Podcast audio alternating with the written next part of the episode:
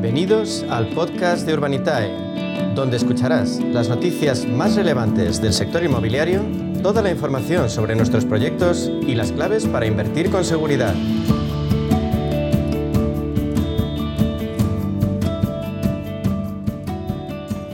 En nuestro espacio de inversión inmobiliaria de la mano de Urbanitae vamos a profundizar en las claves financieras que nos ofrece el mercado de la inversión inmobiliaria. Pero esta vez nos vamos encima.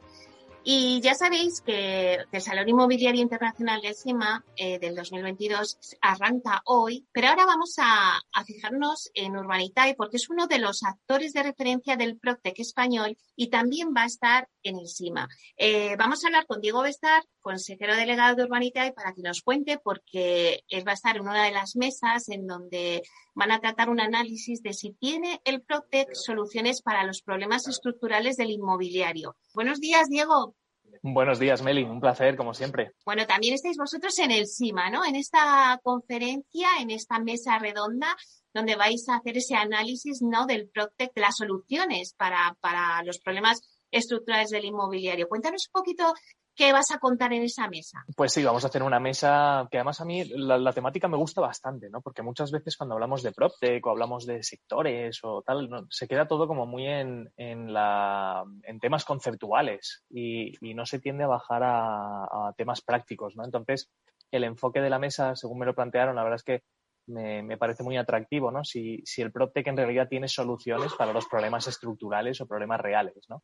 Y, yo lo que pretendo en esta, en esta mesa es que nos sentemos a hablar específicamente de qué soluciones son, ¿no? Eh, como digo, muchas veces se habla de estas cosas de forma muy conceptual y la realidad es que el Protec es muy práctico. Tiene soluciones muy prácticas para los problemas eh, tanto estructurales como coyunturales de, del sector inmobiliario. ¿no? Entonces, yo creo que va a ser una mesa muy interesante y, por la parte que me toca, pues hablaremos de soluciones de financiación, ¿no? soluciones de financiación y los problemas estructurales que tiene el sector específicamente en el tema de la financiación. Eh. Como sabemos, además, yo creo que tú y yo lo hemos hablado en varias ocasiones, eh, la banca se está replegando del sector promotor, del sector eh, de lo que es la, la, promoción de obra nueva en nuestro país. Y, y todo apunta a que en los próximos 5 o 10 años va a haber un gap de muchos miles de millones de euros.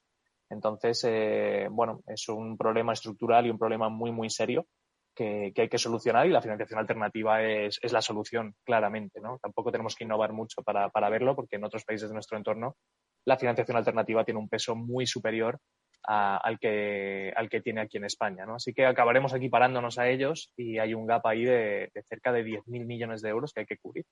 Así que, bueno, una de las grandes soluciones para este, esta casuística, este problema estructural, eh, pasa por, por, la financiación participativa, que es lo que propone Urbanitae y, la razón por la que me han llamado a esta mesa. Porque, claro, digo, eh, en esta mesa lo que tratáis es de analizar cómo la industria PropTech está ayudando al inmobiliario a digitalizar sus procesos y cambiar la manera de gestionar el negocio y relacionarse también con sus clientes, ¿no? Sí, al final es eh, pues coger todos los... Eh, esto nos ha pasado en todos los ámbitos, no solo en el sector inmobiliario. O sea, pensemos, ¿no?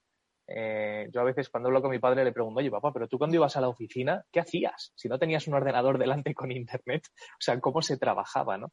Eh, en todos los, eh, bueno, en todos los ámbitos de nuestra vida, en los últimos 15 años, 20 años, con la digitalización, con los smartphones, con, con el Internet, han cambiado por completo, ¿no? Y el sector inmobiliario es verdad que se ha, se ha resistido bastante, pero, pero bueno, desde hace ya varios años el PropTech está pisando fuerte.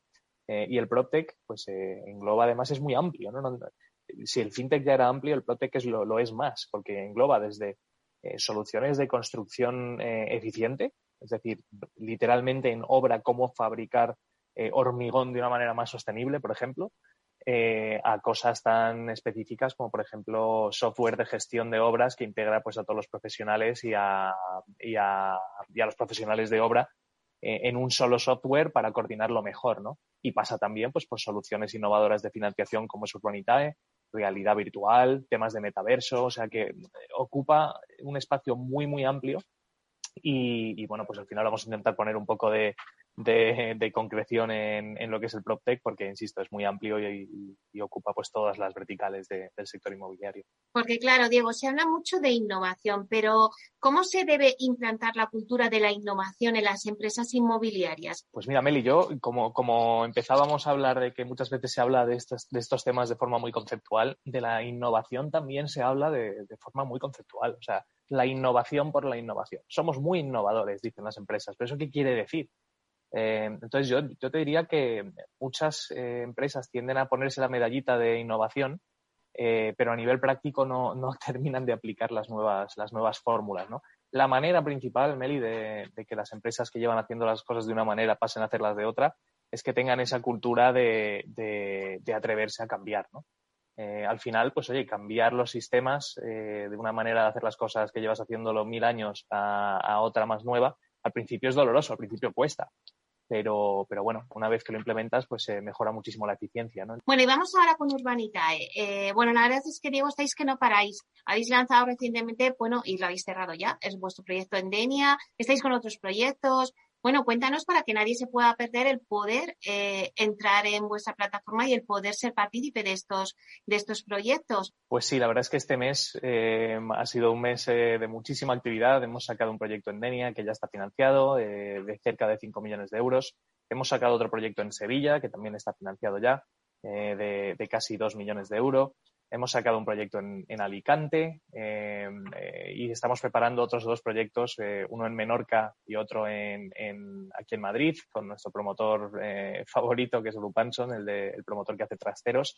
Así que este mes, bueno, la verdad es que pinta, pinta muy bien em, y sobre todo que en junio y en julio también tenemos un montón de proyectos listos para, para salir a, a financiarse y con promotores de primer nivel, ¿no? El proyecto de Denia que comentabas, pues ese proyecto lo hemos hecho con Inmobiliaria Espacio, que para el que no les conozca, pues eh, son los culpables de que hayan dos de las cinco torres en, Madrid, eh, de estas torres altas que tenemos aquí en, Castellana. ¿no? Eh, así que bueno, en línea con otras promotoras con las que hemos trabajado de primerísimo nivel, estamos ya abriendo, abriendo la colaboración con, con, muchas otras. Así que muy contentos, la verdad, y sobre todo que la perspectiva de los próximos meses sigue siendo muy buena. Así que pinta que vamos a cerrar un gran año, la verdad. Pero este mes, con todos los proyectos que habéis tenido, eh, bueno, pues, ¿qué financiación habéis hecho? Este mes probablemente cerremos con unas cifras superiores a los 10 millones de euros financiados, que yo creo que sería un, bueno, creo, la verdad es que estoy prácticamente seguro de, que es un hito histórico en nuestro país. Ninguna plataforma ha financiado tanto en un solo mes en, la historia del crowdfunding, no solo inmobiliario, sino de cualquier, de cualquier vertical. Fíjate que en, un solo mes de mayo hemos, eh, hemos eh, financiado más que la mayoría de plataformas financiaron el año pasado entero. Así que, bueno, esto al final indica lo que, lo que venimos diciendo, ¿no? que el apetito inversor por el sector inmobiliario sigue siendo muy, muy potente. La incertidumbre que hay en los mercados y todo lo que está ocurriendo en estos últimos años, pues al final hace que la gente se fije en el, en el sector refugio por excelencia, que siempre ha sido eh, en nuestro país y en otros, siempre ha sido el, sector inmobiliario, la necesidad de financiación alternativa también sigue al alza. Y lo hablábamos antes, ¿no? de que es un problema estructural que tenemos en este país que hay que cubrir y, Urbanita es una solución excelente para los promotores. Bueno, pues no nos podemos perder esta tarde eh, esta mesa tan interesante donde vais a dar las, las soluciones ¿no? para los problemas reales eh, que tiene el sector inmobiliario y que son soluciones a través del PropTech. Muchísimas gracias, Diego Bestar, consejero delegado de Urbanitae. Gracias por estar aquí con nosotros en este especial. Gracias, Meli, un placer.